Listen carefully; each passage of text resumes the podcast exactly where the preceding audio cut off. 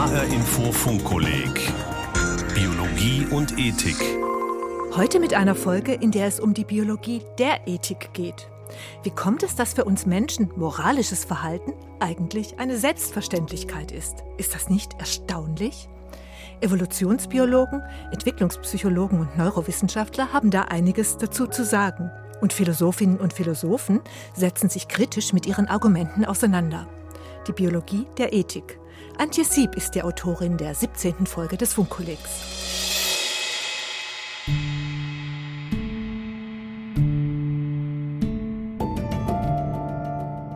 Ist es denn gut, was ich mache, oder ist es nicht gut, was ich mache?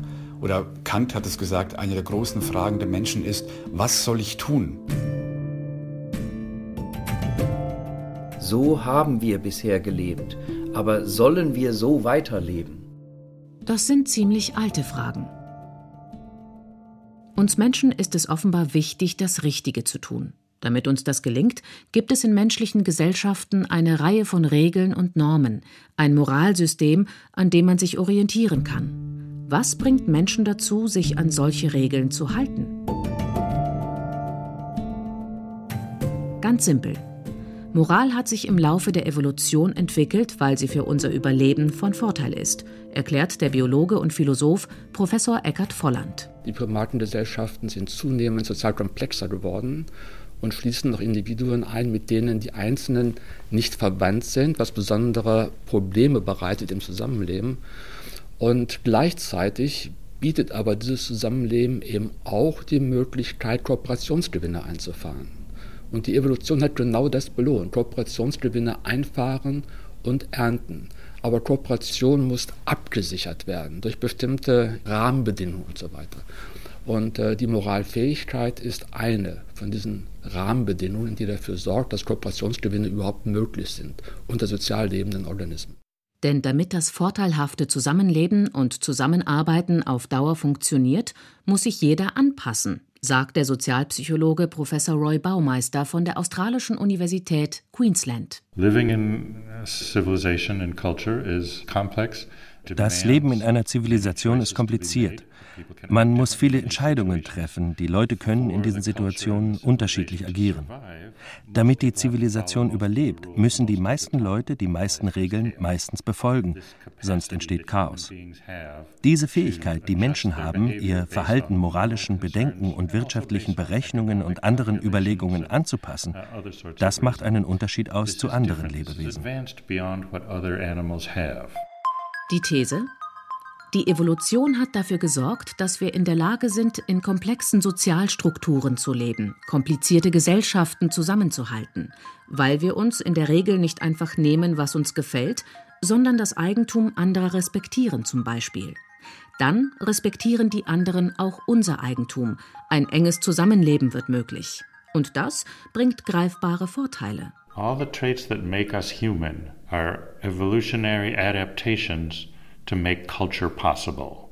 Alle Merkmale, die uns zu Menschen machen, sind evolutionäre Anpassungen, um Kultur möglich zu machen. Durch Kultur lösen wir das Problem des Überlebens und der Fortpflanzung. Und das sind in der Biologie die Herausforderungen für alle Lebewesen. Wir machen das auf ungewöhnliche Weise, mit dieser komplizierten Gesellschaft, geteiltem Wissen und moralischen Werten und so weiter. Es funktioniert gut für uns. Die Bevölkerungszahlen fast aller anderen Säugetiere gehen runter, unsere gehen rauf. Wenn man es mit dem biologischen Maß des Überlebens und der Reproduktion misst, dann funktioniert unsere Kulturstrategie sehr gut. Aber nicht alle Philosophen sind mit diesem Erklärungsansatz völlig einverstanden. Professor Rainer Forst erforscht an der Frankfurter Goethe-Universität zusammen mit Wissenschaftlern verschiedener Fachrichtungen die Herausbildung normativer Ordnungen.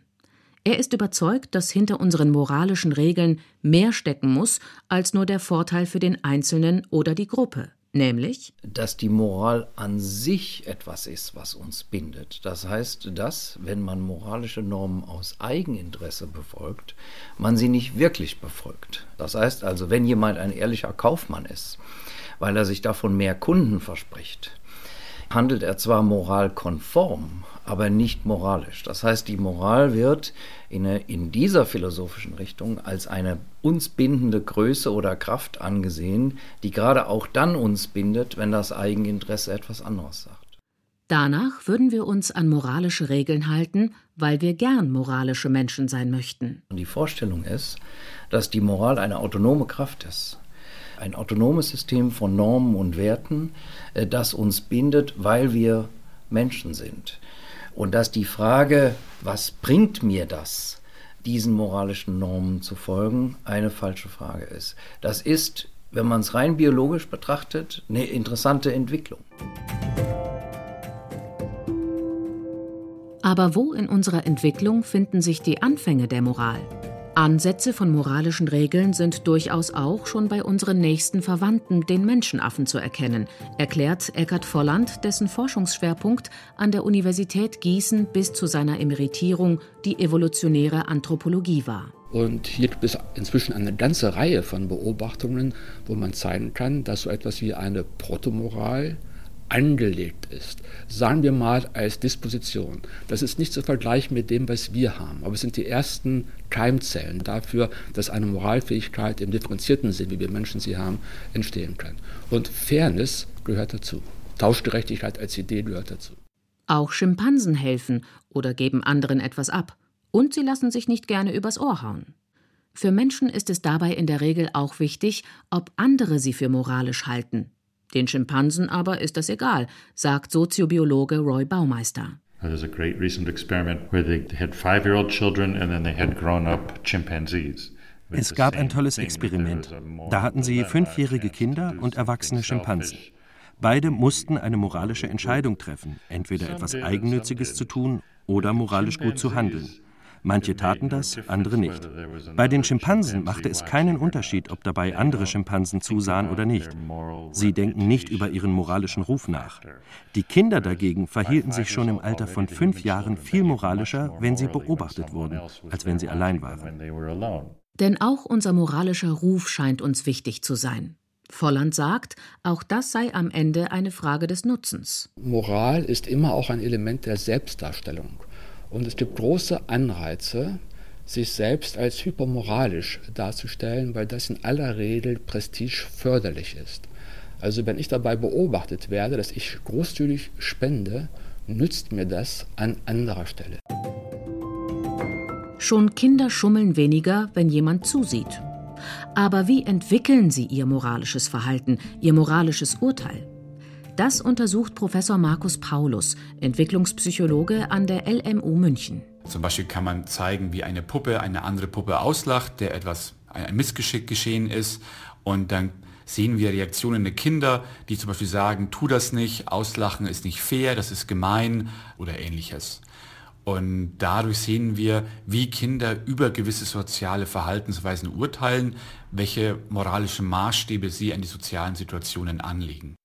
Schon sehr kleine Kinder möchten zum Beispiel helfen. Prosoziale Verhaltensweisen, das sind Verhaltensweisen, die auf andere Personen gerichtet sind, ihnen helfen, sie trösten, die finden wir schon bei sehr jungen Kindern. Also schon Kinder im Alter von etwa einem Jahr zeigen Hilfeverhalten. Das heißt, wenn zum Beispiel einer Person etwas auf den Boden fällt, dann heben sie das Objekt auf und bringen es zurück. Sie zeigen auch empathisches Verhalten. Wenn eine Person in einem Schmerzzustand ist, dann sieht man Mitleid in ihrem Gesicht während man moralisches Urteil, also Moral im engeren Sinn, eigentlich erst ab etwa zwei bis drei Jahren findet. Also ein Alter, in dem Kinder wirklich über Verhaltensweisen Urteile fällen, sagen, das ist gut, das ist schlecht, tu das, tu das nicht. Also Moral sozusagen als eine Reflexionsebene über Verhaltensweisen.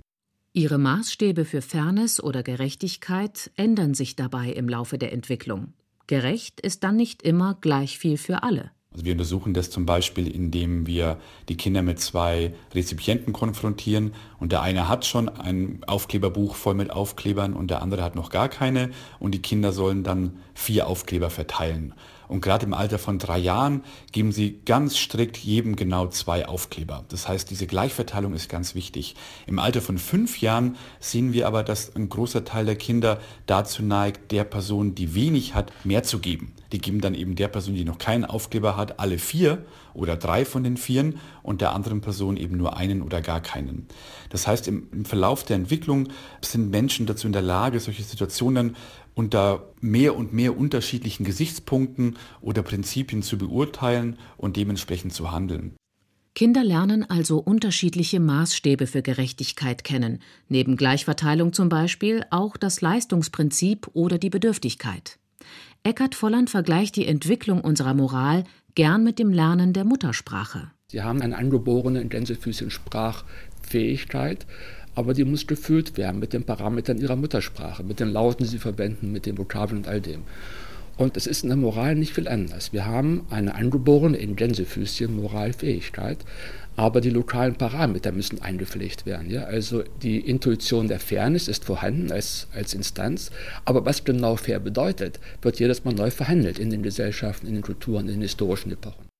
Versuche zeigen, Kinder aus unterschiedlichen Kulturen folgen manchmal unterschiedlichen moralischen Regeln. Was sie als fair empfinden oder wie viel sie anderen abgeben, hängt zum Teil von kulturellen Unterschieden ab. Und auch Kinder aus derselben Kultur verhalten sich nicht alle gleich. Manche teilen bereitwilliger, verhalten sich sozialer oder moralischer als andere. Dabei spielen verschiedene Faktoren eine Rolle, erklärt Entwicklungspsychologe Markus Paulus. Wenn wir auf den engeren Bereich des prosozialen Verhaltens achten, also das eigene Teilen, das Abgeben von eigenen Ressourcen als einen wichtigen Aspekt prosozialen Verhaltens, da sehen wir, dass auch andere Persönlichkeitseigenschaften eine wichtige Rolle spielen, wie zum Beispiel die Selbstbeherrschung. Also Kinder, die sich eher beherrschen können, die sich eher selbst regulieren können, sind auch diejenigen, die mit einer größeren Wahrscheinlichkeit etwas abgeben können. Selbstbeherrschung ist wichtig für moralische Entscheidungen. Denn häufig muss man, um das Richtige zu tun, eigennützige Impulse zurückdrängen, erklärt Roy Baumeister. Sie macht es uns möglich, in einer Gesellschaft mit Regeln zu leben. Denn wenn wir den Impuls haben, anderen das Essen wegzunehmen oder zu kämpfen, dann halten wir uns zurück. Und wenn die Leute sich an die Regeln halten, dann funktioniert die Zivilisation und alle haben etwas davon. Warum können manche Menschen sich selbst besser kontrollieren? Warum fällt das manchen anderen schwer? Das hat viele unterschiedliche Gründe. Professor Christine Freitag leitet die psychiatrische Klinik für Kinder und Jugendliche am Uniklinikum Frankfurt. Dort haben die Forscher gerade eine internationale Studie zu Störungen des Sozialverhaltens bei Jugendlichen abgeschlossen. Dabei haben sie sich auch die Gehirne ihrer Versuchsteilnehmer genau angesehen. Wir konnten vor allem auch äh, Volumenunterschiede bei Jugendlichen mit Störungen des Sozialverhaltens nachweisen. Also die haben im Frontallappen teilweise deutlich weniger Volumen als altersgematchte Kontrolljugendliche. Und der Frontallappen ist sehr für die Verhaltensregulation zuständig. Also das hat auch sehr viel mit ihrer moralischen Entwicklung zu tun. Also ich lerne durch einen funktionierenden Frontallappen, was weiß ich zum Beispiel, auch wenn ich hungrig bin, nicht gleich mir was zu klauen und, und das zu essen, sondern durchaus zu warten, bis ich an der Kasse was bezahlt habe oder so irgendwas. Und das steuert alles ziemlich stark davon Frontallappen. Und wenn der natürlich insgesamt langsamer oder schlechter entwickelt ist, fällt es den Jugendlichen natürlich deutlich schwerer, sich selber zu kontrollieren. Und das ist sicher ein biologischer Mechanismus, der da dann eine Rolle spielt. Ein gestörtes Sozialverhalten kann sich also auch in der Struktur des Gehirns widerspiegeln. Dabei ist allerdings noch unklar, wie Anlage, Umwelt und Erziehung zusammenspielen. All das zusammen formt unsere Persönlichkeit und wohl auch die Bereiche unseres Gehirns, die bei moralischen Entscheidungen eine Rolle spielen. Gefühle sind dabei eine wichtige Grundlage unserer Handlungen, sagt Eckart Volland. Moralisches Verhalten wird emotional unterfüttert, sehr massiv. Diese Emotionen sind von uns nicht rational steuerbar. Ja, sie, sie entstehen im, in Zentren des Gehirns, die uns bewusstseinsmäßig da nicht zugänglich sind. Sie sind einfach da. Und dann haben wir eben das Gefühl von, von Ungerechtigkeit und all diesen Dingen, die damit zusammenhängen. Also diese Sache stehen am Anfang und die leiten unser Verhalten. Es gibt eben sicher Kinder oder auch Jugendliche oder Erwachsene, denen es ein Stück weit schwerer fällt, zum Beispiel mit anderen Menschen mitzufühlen. Und mitfühlen mit anderen Menschen ist natürlich, wenn ich die Perspektive des anderen übernehmen kann oder auch mitleide, wenn er traurig ist. Das bewahrt mich natürlich davor, sehr aggressiv gegenüber jemand anderem zu sein. Wenn ich das ein bisschen weniger habe, ist natürlich schon die Gefahr da, dass ich dann rücksichtsloser bin. Aber das heißt nicht, dass ich mich nicht dann trotzdem aktiv dagegen entscheiden kann. Also da hat man schon noch eigene Entscheidungsmöglichkeiten. Das ist nicht alles Biologie. Empathie, Mitgefühl. Eine weitere wichtige Voraussetzung für moralisches Handeln. Wir können verstehen, was andere fühlen. Wissenschaftler nennen das Perspektivübernahme. Und wir können es sogar selbst mitfühlen. Dann werden wir traurig, wenn andere trauern. Mitgefühl im engeren Sinn. Der Psychologe und Neurowissenschaftler Professor Philipp Kanzke beschäftigt sich an der TU Dresden unter anderem damit, wie solche Gefühle unsere Entscheidungen und unser Verhalten beeinflussen. Er sieht sich dazu zum Beispiel mit Hilfe der funktionellen Magnetresonanztomographie an, welche Bereiche im Gehirn aktiv sind, wenn Menschen mitfühlen oder wenn sie moralische Entscheidungen treffen. Das ist niemals nur eine Region, sondern es ist immer ein Netzwerk von verschiedenen Regionen. Und wir können relativ gut sagen, welche Netzwerke da wichtig sind für diese verschiedenen Funktionen. Und die lassen sich auch teilweise ganz gut trennen. Es gibt natürlich ein paar Überlappungen. Was allerdings im Einzelnen passiert, wie die Regionen untereinander in Kontakt treten, ist oft noch unklar. Wenn die Forscher einen wichtigen Teil eines Netzwerks stören, kann das merkliche Auswirkungen haben, zum Beispiel auf moralische Urteile. Für diese Art von Entscheidungen, da ist die Fähigkeit, sich in andere eindenken zu können, also Perspektive zu übernehmen, ganz wichtig. Da gibt es zum Beispiel Studien dazu, dass wenn man ein Areal im Gehirn, das wichtig auch für diese Perspektivübernahme ist, die temporoparietale Junktion, wenn man die kurzzeitig in ihrer Aktivität stört, das kann man machen mit magnetischen Impulsen, die man da appliziert, dann ist diese moralische Entscheidungsfindung nicht mehr, funktioniert nicht mehr so gut. Das ist sozusagen der eine Teil. Und der andere Teil ist, dass auch die Fähigkeit, uns einzufühlen, schon eine wichtige Rolle hier spielt. Also auch das Netzwerk, was fürs Einfühlen wichtig ist, äh, Empathie in diesem engeren Sinne. Auch das ist aktiv, wenn wir ja solche moralischen Entscheidungen treffen. Deshalb versuchen Psychologen sogar, konkret die Empathie zu trainieren, um das Sozialverhalten zu beeinflussen. Das ist schon möglich. Also es gibt einige Studien mittlerweile, die zum Beispiel mit Meditationsverfahren versuchen, diese Prozesse zu trainieren, sich einfühlen zu können und auch die Perspektive anderer übernehmen zu können. Die äh, zeigen zum Beispiel, dass Menschen, die sehr viel meditiert haben in ihrem Leben, dass die in sich so ein positives Gefühl für andere gut wachrufen können und dass auch das damit einhergeht, dass sie sich ein bisschen prosozialer verhalten. Und sowas lässt sich aber auch in einem kürzeren Zeitraum einüben. Also wenn Leute diese Meditationsverfahren kennenlernen, auch dann werden sie danach, wenn sie das eine Woche lang üben zum Beispiel, von der Tendenz her so ein bisschen hilfreicher gegenüber anderen äh, handeln.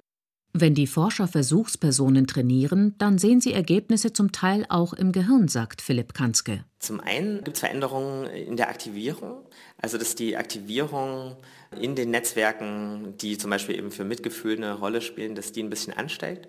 Zum anderen gibt es tatsächlich auch Veränderungen in der Hirnstruktur. Das ist die, die Dicke des Cortex.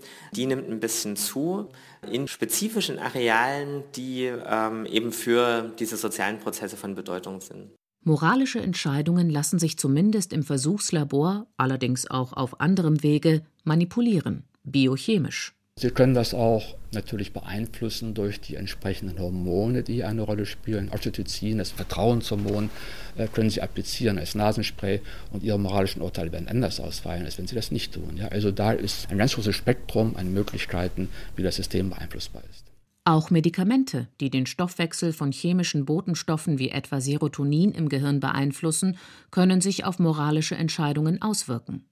Roy Baumeister hat noch elementarere Zusammenhänge getestet. After people exert self-control on one task, wenn Menschen für eine Aufgabe Selbstkontrolle brauchen und man gibt ihnen danach eine weitere Aufgabe, in der sie sich selbst kontrollieren müssen, dann schneiden sie dabei schlechter ab. Es sieht also so aus, als ob sie ihre Willenskraft bei der ersten Aufgabe teilweise verbrauchen würden. Das scheint mit der Energieversorgung des Körpers gekoppelt zu sein. Denn wenn sie in der Mitte des Experiments Energie zuführen, dann werden sie bei der zweiten Aufgabe wieder besser. Selbstkontrolle ist oft nötig für moralische Entscheidungen. Die Versuchsteilnehmer schummelten zum Beispiel weniger, wenn sie mitten im Experiment eine Zuckerlösung tranken. Baumeisters Schlussfolgerung Moral ist auch eine Frage der Energieversorgung. Jemandem Zucker zu verabreichen reicht alleine zwar nicht aus, um ihn moralischer zu machen, aber ernsthaft, wenn jemand genug zu essen bekommt, dann ist er auch besser in der Lage, das moralisch Richtige zu tun. Es ist bisher nicht so, dass man Moralvorstellungen gezielt chemisch manipulieren könnte. Aber unsere moralischen und ethischen Grundsätze sind möglicherweise nicht so unabhängig oder unumstößlich, wie sie uns manchmal erscheinen. Ohnehin haben sich Moralsysteme im Laufe der Zeit und in unterschiedlichen Kulturen verschieden entwickelt. Einige Regeln sind dabei aber erstaunlich konstant, erklärt der Frankfurter Philosoph Rainer Forst. Bestimmte Tabus, etwa das Inzestverbot, ist eine anthropologische Konstante, die man in ganz vielen Gesellschaften findet. Auch das Tötungsverbot ist etwas, was in sehr vielen Gesellschaften anzutreffen ist. Gewisse Normen sind in menschlichen Gesellschaften über lange Zeit und sehr breit gefächert über die verschiedenen Erdteile äh, aufzufinden. Entwickelt haben sich die Moralvorstellungen dabei als ein Regelwerk innerhalb einer bestimmten Gruppe. Also Moral ist immer meine Moral, ist die Moral meines moralischen Kosmos. Und ich definiere, wer zum moralischen Kosmos dazugehört und wer nicht. Und wir alle kennen ja das Problem der Ausgrenzung. Wenn wir jemanden zum Feind haben, wird er aus dem moralischen Kosmos ausgegrenzt. Er wird häufig dehumanisiert. Und damit hat er den Anspruch verloren, mit einer moralischen Rücksicht behandelt zu werden. Ja? Er ist ja keiner von uns. Wenn man evolutionär auf die Moral schaut, dann entwickelt sie sich aus der Infrastruktur von begrenzten Gemeinschaften. Aber die Frage, wie mit denen umzugehen sein soll, die nicht der eigenen Gruppe angehören, war seit jeher eine relevante moralische Frage. Die Ansicht, dass moralische Regeln im Umgang mit allen Menschen gelten sollten, ist dabei verhältnismäßig neu. Wir wissen aus der Geschichte, dass gerade europäische Gesellschaften, und da spielt der Kolonialismus und anderes eine Rolle, eine sehr spezielle Deutung universaler Moral entwickelt haben, wo also bestimmte Völker und Kulturen nicht in denselben Genuss des Respekts kamen. Das heißt also, wir müssen uns die Entwicklung universalistischer Moralvorstellungen als sozialen Prozess vorstellen, in dem diejenigen, die nicht als gleichwertige Personen, die zu respektieren seien, betrachtet wurden, gegen diesen Ausschluss protestierten. Universale Menschenrechte müssen von den Benachteiligten erkämpft werden, sagt Forst. Ob es tatsächlich möglich ist, die moralischen Regeln vom Gruppendenken zu lösen und auf die gesamte Menschheit auszudehnen, bleibt dabei eine offene Frage. Wenn man sich nur noch mal vor Augen führt, wie der Kampf um Geschlechtergerechtigkeit in Gesellschaften wie unseren, aber auch in anderen Gesellschaften weit weg ist von abgeschlossen zu sein. Oder Menschen, die lange etwa unter dem Verbot von Homosexualität, Diskriminierung von Homosexualität standen, immer noch um Anerkennung, um ihre Rechte kämpfen, dann äh, sieht man, dass diese Prozesse nicht abgeschlossen sind.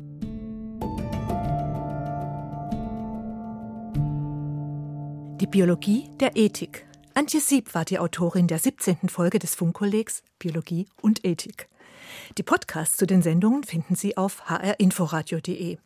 Und wenn Sie sich gerne noch etwas intensiver mit dem Thema auseinandersetzen wollen, habe ich noch einen Lesetipp für Sie. Evolutionsbiologie und Menschennatur. So heißt ein Kapitel im Funkkolleg Lesebuch, das wir für Sie zusammengestellt haben. Der Autor ist der Evolutionsbiologe Hubert Markel, der auch ein ganz brillanter Essayist war. Das Funkkolleg Lesebuch hat den Titel Biologie und Ethik Leben als Projekt und ist bei Senckenberg erschienen. Und die Senckenberg Gesellschaft für Naturforschung stellt zum Funkkolleg auch ein umfangreiches Zusatzangebot bereit auf der Webseite funkkolleg-biologie.de. Mit dieser Folge geht das zweite große Kapitel des Funkkollegs zu Ende, in dem die Biologie des Menschen im Mittelpunkt stand. Das nächste Mal schlagen wir ein neues Kapitel auf, das Thema dann Biodiversität. Und die erste Sendung dazu beginnt so. Es ist kalt an diesem Samstagmorgen im September 1994.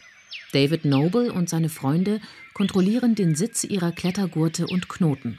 Langsam seilen sie sich ab in einen schmalen Canyon inmitten endloser Wälder, hinunter in eine Schlucht, die kein Europäer zuvor gesehen hat. Was sie dort finden und was dieser Fund zu tun hat mit unserem Umgang mit den Schätzen der Natur, das erfahren Sie in der Folge 18 des Funkkollegs Biologie und Ethik. Artenschwund, die Geschichte der Biodiversität ist ihr Thema. Mein Name ist Regina Oehler.